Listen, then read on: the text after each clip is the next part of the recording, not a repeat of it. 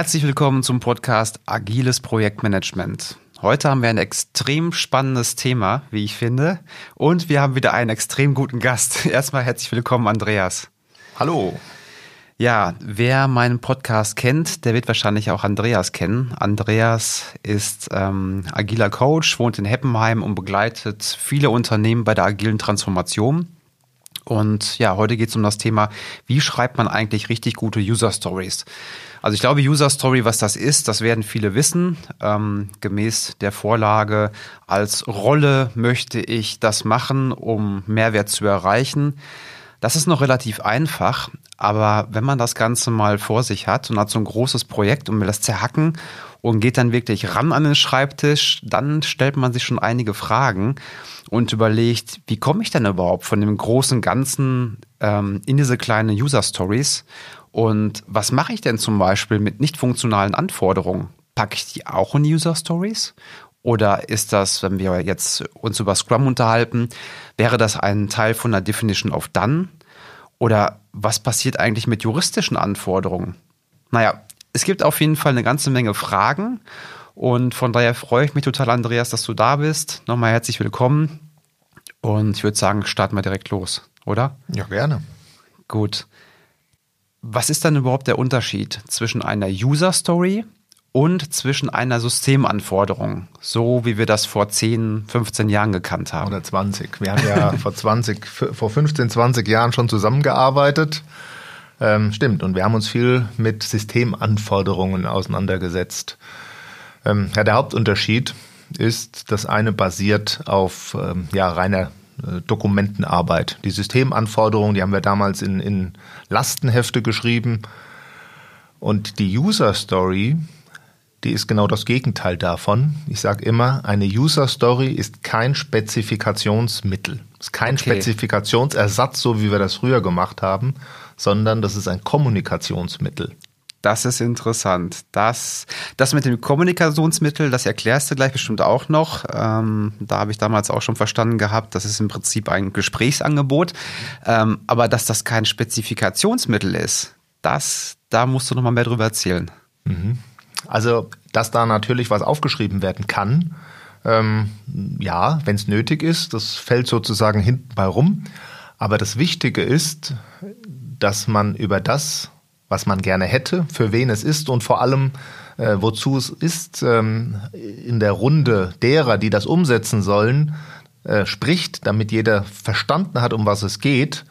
Und dann können wir auch gerne ähm, die Details aufschreiben, zum Beispiel in Form von Akzeptanzkriterien. Dann ist das eher so ein Protokoll. Wir haben diesen, diesen Satz, den du gerade äh, vorgestellt hast, oder dieses Template, als Rolle möchte ich die Funktionalität und ähm, um was zu erreichen. Ähm, das ist sozusagen der Auftakt, aber das kann ja nicht alles sein. Da muss ja noch was, da müssen ja noch Details folgen. Und das machen wir in Form dieser Akzeptanzkriterien, die wir natürlich auch aufschreiben können. Aber viel, viel wichtiger ist, dass die, die das machen müssen, verstanden haben, um was es geht. Und wenn sie es verstanden haben, dann reichen Stichpunkte bei den Akzeptanzkriterien, die unten drunter stehen. Wenn man ein bisschen mehr schreiben will, kann man auch durchaus Sätze schreiben. Aber die Kommunikation, die steht hier im Vordergrund und nicht die Spezifikation. Okay, das heißt, es ist nicht Gott gegeben, diese Struktur zu nutzen? Kannst du das schon mal bestätigen? Die, die, die, naja, man, man ist frei äh, natürlich, ähm, was man da nutzt. Ich finde diese, diese, dieses Template deswegen super, weil es schon mal drei wichtige Fragen beantwortet nämlich, ähm, ja, für wen mache ich das denn eigentlich? In unseren alten Anforderungen stand das nie drin, für wen das eigentlich sein soll. Ähm, da stand nur drin, was wir haben wollen. Das steckt da auch in diesem Template drin. Und was ich ganz ähm, wichtig finde, dass auch noch das Wozu drin steckt. Wozu brauchen wir denn das? Das hilft zum Beispiel bei der Priorisierung. Wenn ich nicht weiß, wozu ich etwas brauche, ähm, kann es durchaus sein, dass ich es, dass ich es wegpriorisiere. Äh, Und ähm, ich hätte das ein oder andere Beispiel für dieses Wozu. Da wird es nochmal klarer, mhm. warum das ein doch so wichtiger, vielleicht der wichtigste Bestandteil ist. Mhm. Ich Gerne. war mal in einem, in einem Projekt, äh, ja, Automobilindustrie, Da gab es eine Systemanforderung. Ähm, und die hieß so sinngemäß, die Heckscheiben, also das sind die Scheiben, die hinten sind, müssen eine Geschwindigkeit von 80 Stundenkilometer aushalten. Und ähm, zwar Gott sei Dank nicht in meinem Projekt, sondern im Nachbarprojekt. Ähm, und die Folge war, dass man sich irgendwann mal über diese äh, Anforderung gebeugt hat und hat gesagt, was ein Unsinn, Heckscheiben, das ist doch hinten. Also wenn wir rückwärts fahren würden, dann muss das 80 Stundenkilometer aushalten. Das brauchen wir nicht. Äh, das kann viel geringer sein. Wir ändern die Einfassung, die Gummis, das geht günstiger. Ähm, das beschaffen wir auf, äh, für kleines Geld. Dann sind es halt nur 10 oder 20 Stundenkilometer, aber schneller kann man doch gar nicht rückwärts fahren. Mhm. Also gemacht, eingespart. Und das ging so lange gut, bis die Autos auf ähm, den Zug kamen, auf den Transporter und wurden von hinten draufgefahren. Also die Heckscheiben waren vorne und es kam der Fahrtwind von vorne und dann sind die Scheiben rausgeflogen. Ähm, das fand ich ein super Beispiel. Mhm. Es wusste nämlich keiner den Grund. Der Grund war nicht bekannt, ähm, warum das so wichtig ist, dass die 80 Stundenkilometer aushalten müssen. Nicht, weil man rückwärts fährt, sondern für den Transport war es geeignet, äh, musste, es, musste es geeignet sein. Und ähm, das war für mich ein, ein super Beispiel, dass der Grund für eine Anforderung ähm, einen echten Mehrwert liefert. Mhm. Tolles Beispiel. Ja, echt klasse. Ich hätte noch ein anderes. Ähm, Haben wir noch die Zeit? ich, ich würde gerne eine Frage anschließen ja. daran, die mir gerade eingefallen ist. Und zwar, ich frage mich gerade, wie lang lebt denn so eine User Story überhaupt?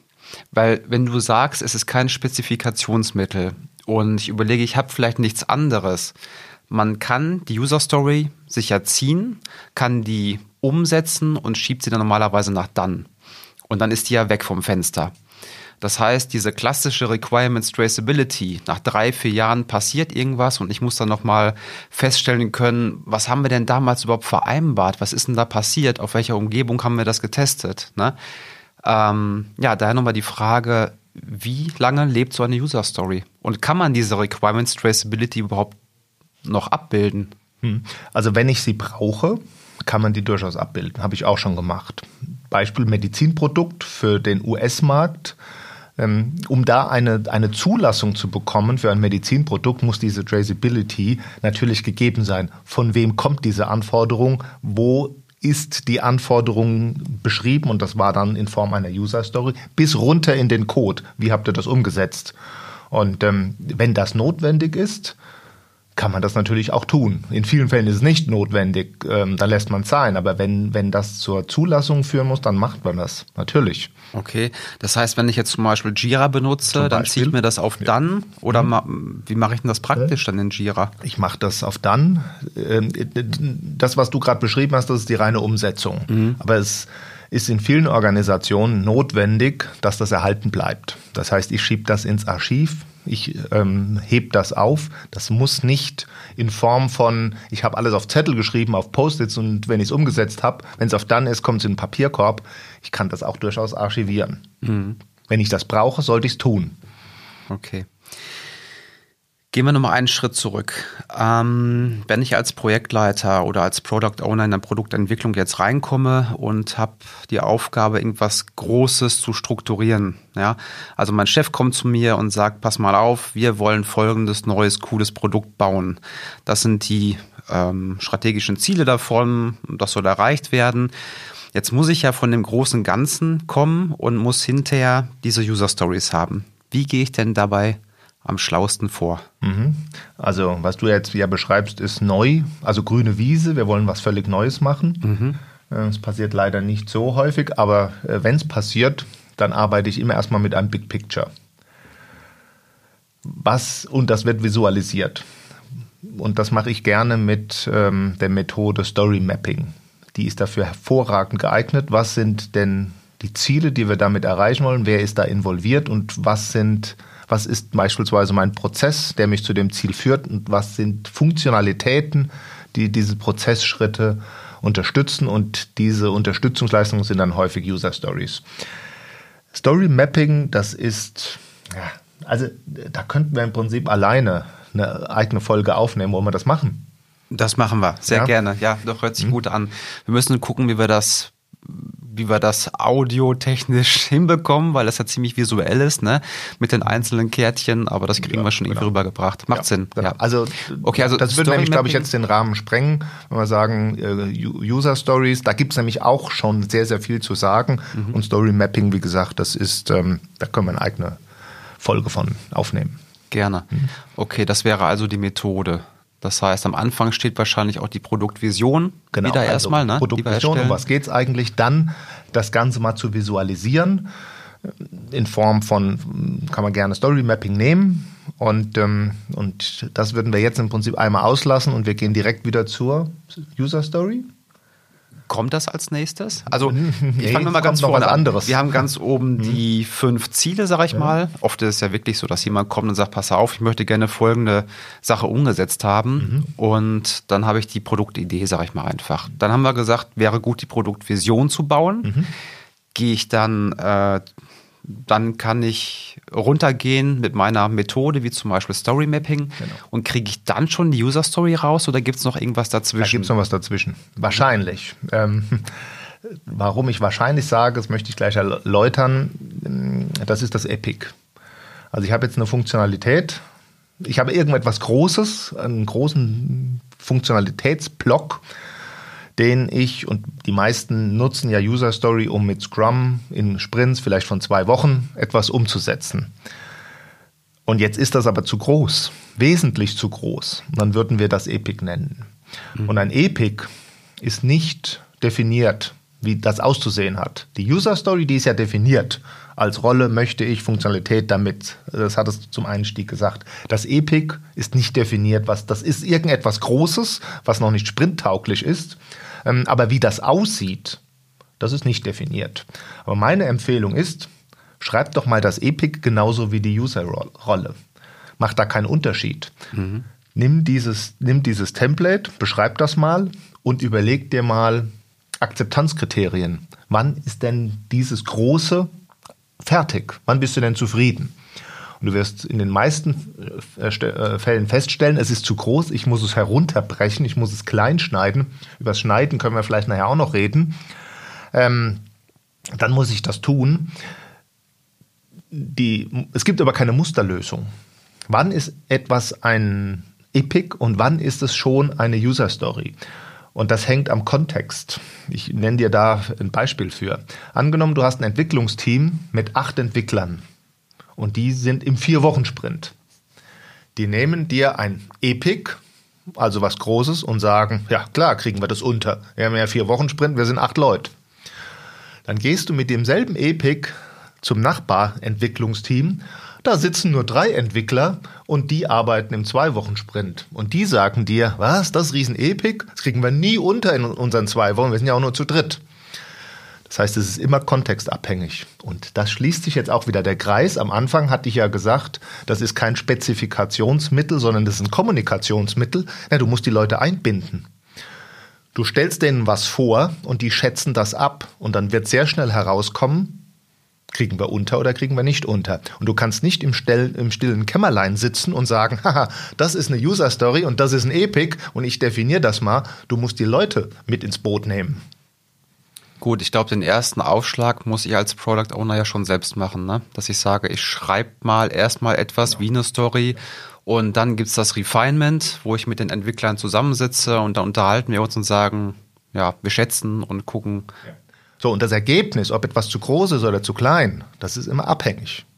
Und deswegen gibt es auch keine Musterlösung. Ich kann nicht sagen, wenn wir jetzt ähm, etwas definieren würden, das ist schon eine User Story und das ist ein Epic, sondern du musst die Leute mit einbeziehen. Und genau deswegen ist es ein Kommunikationsmittel. Es ist ein super Aufschlag, genauso wie du es gerade gesagt hast. Du kommst als Product Owner zum Team und hast da schon mal was vorbereitet. Ob das denn jetzt passend ist, ob da noch was fehlt, ob da was raus muss und ob es überhaupt in den Sprint reinpasst, das musst du mit den Leuten ausmachen. Mhm. Also im Prinzip eine Art Containerformat. Den Container kann ich füllen, aber der Container selbst hat wenig Wert. Hm, Genau. Und dann, und wenn wir vom, vom Schneiden von User Stories sprechen, es gibt da ja so ein paar Techniken, ähm, können wir vielleicht nachher anreißen, dann ist es gut, wenn diese Techniken auch im Team bekannt sind. Dann könnt ihr das nämlich zusammen im Refinement machen. Wenn nicht nur der, der Product Owner über diese Techniken verfügt, sondern auch die Teammitglieder, mhm. dann kann man sich gemeinsam hinsetzen und überlegen, was macht denn jetzt Sinn? Am Ende muss da ja noch ein Mehrwert entstehen mhm. von so einer User Story. Ähm, und wenn, die, wenn wir das gemeinsam machen, dann ähm, können wir überlegen, welche Schneidetechnik passt, was passt in unseren Sprint hinein und äh, so kann man individuell von Team zu Team die User Stories, Epics zu User Stories machen. Mhm. Ja, mach mal gerne ein Beispiel mit Schneidetechnik. Mhm. Also was ich gerne mache, ist ähm, eine Beispielstory nehmen. Ähm, die habe ich vor vielen Jahren genommen, weil ich zu Hause saß und dachte, ah, ich habe jetzt hier so ein tolles Tablet, aber egal wer es benutzt, es ist immer ähm, die gleiche Oberfläche, die gleichen Einstellungen. Es gibt keine Benutzerverwaltung. Ich dachte, ach, eigentlich wäre es doch schön, ein Tablet hätte auch so eine Benutzerverwaltung. Und dann habe ich mal formuliert, als Tablet-Nutzer möchte ich eine Benutzerverwaltung, damit individuelle Einstellungen pro Benutzer möglich sind. So, das wäre jetzt erstmal eine Auftakt. Nennen das mal Story, weil es folgt ja diesem Format. Jetzt ist ein Tablet-Nutzer hm, noch sehr äh, grob. So, und jetzt geht es nämlich schon los. Angenommen, wir würden das nehmen, ich gehe mit dieser Story zum Entwicklungsteam. Dann kommen genau solche Fragen. Ähm, und dann geht es nämlich auch weiter. Ja, was heißt denn das jetzt? Ähm, jetzt sind wir nämlich sehr schnell bei den Akzeptanzkriterien. Du willst Benutzer, eine Benutzerverwaltung. Ja, was soll man denn da alles verwalten? Ähm, aha, mehrere Leute, okay. Äh, ja, wie viel denn? Zwei, drei, fünf, unendlich. Wenn wir es nicht definieren, dann kommt ähm, was auch immer raus. Haben die unterschiedliche Rechte? Haben wir sowas wie, wenn das im ja, familiären Umfeld jetzt genutzt werden soll, haben wir dann sowas wie einen Familienadministrator, haben wir Standardnutzer, haben wir vielleicht Kinder, die eingeschränkte Nutzer haben. Ähm,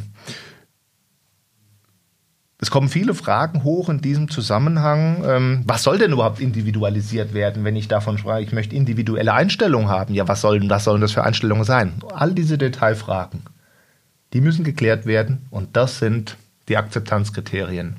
Das, ich hatte ja eben das Beispiel gemacht, ich gehe in das eine Team und dann laufe ich rüber in das andere Zimmer und laufe zum anderen Team. Wenn ich nur mit diesem einen Satz arbeiten würde, und würde diesen Satz als Tablet-Nutzer möchte ich eine Benutzerverwaltung, damit individuelle Einstellungen möglich sind. Wenn ich diesen Satz einfach so da stehen lasse und sage, hier, macht mir das und gehe zu dem einen Team und gehe mit demselben Satz zu einem anderen Team, ja, dann kriege ich völlig unterschiedliche äh, Lösungen. Und genau das soll nicht passieren. Und genau deswegen brauchen wir die Akzeptanzkriterien. Was heißt das konkret? Und wenn die das aber verstanden haben, was das konkret heißt, dann ist die Ausformulierung fast schon zweitrangig. Mhm. Dann kann sein, dass das Stichpunkte sind, dann kann sein, dass das Sätze sind, dann könnte es sein, dass es Beispiele sind, Beispieldaten. Entscheidungstabellen, mhm. ähm, wenn das viele Verschachtelungssätze ähm, beinhalten würde. Wenn dann, wenn dann, wenn dann, ja, dann mache ich so eine Entscheidungstabelle. Also das ist alles erlaubt, wenn es ähm, dazu dient, ein gemeinsames Verständnis über diesen Satz zu erzielen. Mhm.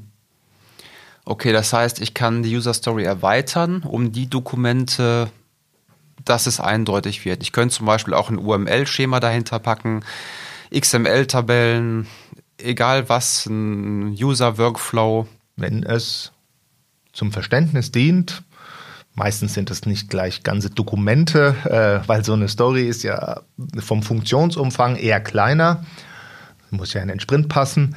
Ähm, aber vom Prinzip hast du recht, das, was ich brauche und das, was nötig ist, um ein gemeinsames Verständnis zu erzielen, was da hinten bei rumkommen soll, das nehme ich. Mhm. Ja, ich habe es wirklich mal gemacht. Ich habe in BPMN einen Workflow abgebildet und habe daraus ein Bild gemacht und das wiederum dann an eine User Story attached sozusagen. Mhm. Und es hat den Entwicklern geholfen, dann den Prozess zu verstehen. Ja. ja. Okay. Jetzt mal eine interessante Frage. Jetzt haben wir den Weg genommen von generisch nach konkret. Das heißt, ich habe generisch etwas ge geschrieben und die Entwickler können nachdenken, wie machen wir das denn? Manchmal ist es ja so, dass der Product Owner schon fünf Stufen weiter gedacht hat und denkt sich, ja, machen wir mal als Beispiel, wir wollen eine Videoplattform machen und es ist schon völlig klar, aus bestimmten Gründen, welcher Videocodec benutzt werden soll und welcher Audiocodec. Also beispielsweise, es soll H264 benutzt werden für Video, MP3 für Audio. Frage, macht es jetzt noch Sinn, dass ich sage, ich möchte gerne einen Videostream haben? Oder sollte ich nicht, wenn ich schon genau weiß, wie das auszusehen hat, da reinschreiben als Akzeptanzkriterium oder in die Story? Bin gespannt auf deine Antwort. Ähm, bitte H264 verwenden als Videocodec und MP3 als Audiocodec. Wie geht man damit um? Also ich würde das einmal hinterfragen. Also es kommt in die Akzeptanzkriterien, mhm. dass ich genau das äh, gerne hätte. Ähm, aber ich würde tatsächlich es einmal hinterfragen, warum das gesetzt wurde. Wenn du Entwickler wärst. Ja, oder in meinem Fall, äh, ich laufe da ja mit in solchen Teams als Coach und dann stelle ich halt äh, als Coach die Fragen und sage, warum hast du das jetzt vorgegeben? Mhm. Und da bin ich auf die Antwort gespannt. Es kommen nämlich mitunter solche Antworten wie, äh, ja, gibt es noch Alternativen?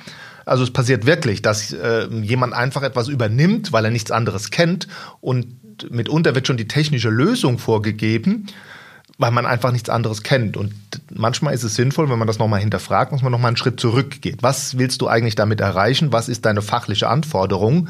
Und vielleicht gibt es mehrere Alternativen. Mhm.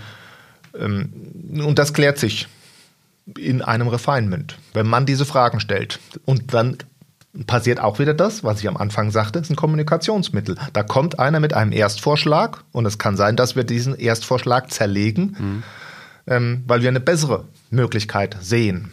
Und dann kann, können wir das anpassen. Wie ist das von deiner Erfahrung? Du hast ja schon einige Teams begleitet, auch Entwicklungsteams und Product Owner. Wenn der Product Owner wirklich immer den Fachexperten spielt und das ganz fein detailliert. Wie reagieren die Entwickler darauf? Gibt es zwischen, oder sag du es mal einfach, gibt es da manche, die freuen sich, die müssen selbst nicht nachdenken, aber dann gibt es da wahrscheinlich auch andere, die sagen, ey, das ist doch meine Aufgabe, du sollst das mal schön generisch halten. Ja, ja. Oder was, also, was hast du da kennengelernt? Das kann ich gar nicht allgemein, ich habe alles kennengelernt. Ähm, von das ist unsere Aufgabe, halt, halten wir uns strikt ans Thema bis hin zu, naja, wir können dich doch unterstützen, ähm, wir kennen uns doch auch gut aus. Ähm, ich hatte zum Beispiel mal einen Fall, weil du vorhin dieses Template angesprochen hast, als Rolle möchte ich, und dann kam die Funktionalität und der Grund, dass der Product Owner nur die Rolle definiert hat und den Grund. Und das Was hat das Team gemacht. Dann dachte ich, wow, das hat, das hat super funktioniert. Und dann bin ich mit dieser Idee in ein anderes Team gegangen und dann haben die gesagt, was sollen wir? Wir sollen an der User Story den ein Drittel machen. Ja, macht denn der Product Owner überhaupt noch was? Also das kann man nicht verallgemeinern. Und ähm, im Endeffekt, um was geht's? Wir haben ein Ziel, wir wollen was erreichen und wir müssen eine gute Zusammenarbeit äh, organisieren und hier einen guten Weg finden. Und das ist immer ein bisschen anders. Also mit pauschalen Antworten kommen wir leider nicht weiter. Schade. Aber dann hättest du auch nichts mehr zu tun, glaube ich. Ne? Genau. Wir hatten ja weniger. mal diese Sache äh, vor einigen Monaten mit diesem Fußballbeispiel, agile Prinzipien. Und ein Thema war der Übertragbarkeit, wenn du dich daran erinnerst. Ich kann. Mhm. Ich ähm, glaube, das war die Folge 6. Äh, ja, ja, ja weißt du besser. Ähm, wir sprachen damals, dass das so komplex ist, was wir hier tun, dass wir nicht einfach die Dinge übertragen können. Was in dem einen Umfeld, in dem einen Kontext gut funktioniert, funktioniert in dem anderen aufgrund der, der Menschen, die da interagieren, überhaupt nicht. Und ähm, ja, wir brauchen sozusagen immer eine, eine Lösung, eine Vorgehensweise kontextgerecht. Sonst wäre es einfach. Ja, macht Sinn. So, jetzt überlege ich gerade, wir gehen ja vom Groben ins Feine. Also nochmal von vorne. Wir haben gesagt, wir haben die Produktvision. Dann machen wir daraus mit irgendeiner Methode, wie zum Beispiel Story Mapping, Big ähm, das Big Picture. Mhm. Dann schneiden wir daraus unsere Epics. Die Epics sind noch zu groß, um die eins zu eins umzusetzen in der Regel.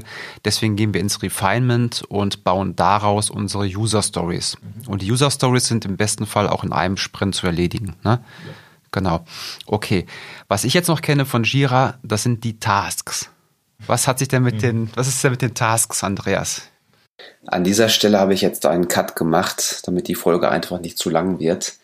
Was dich in der nächsten Woche erwartet, bei der nächsten Folge ist, dass wir die Fragen klären, wie geht man mit den Tasks in Jira um? Wie schreibt man richtig gute Akzeptanzkriterien? Und wie grenzt man das ab zur Definition of Done? Und wie kann man User Stories richtig gut schneiden? Also, freue dich auf die nächste Woche. Montag kommt die nächste Folge raus. Bis dann, mach's gut.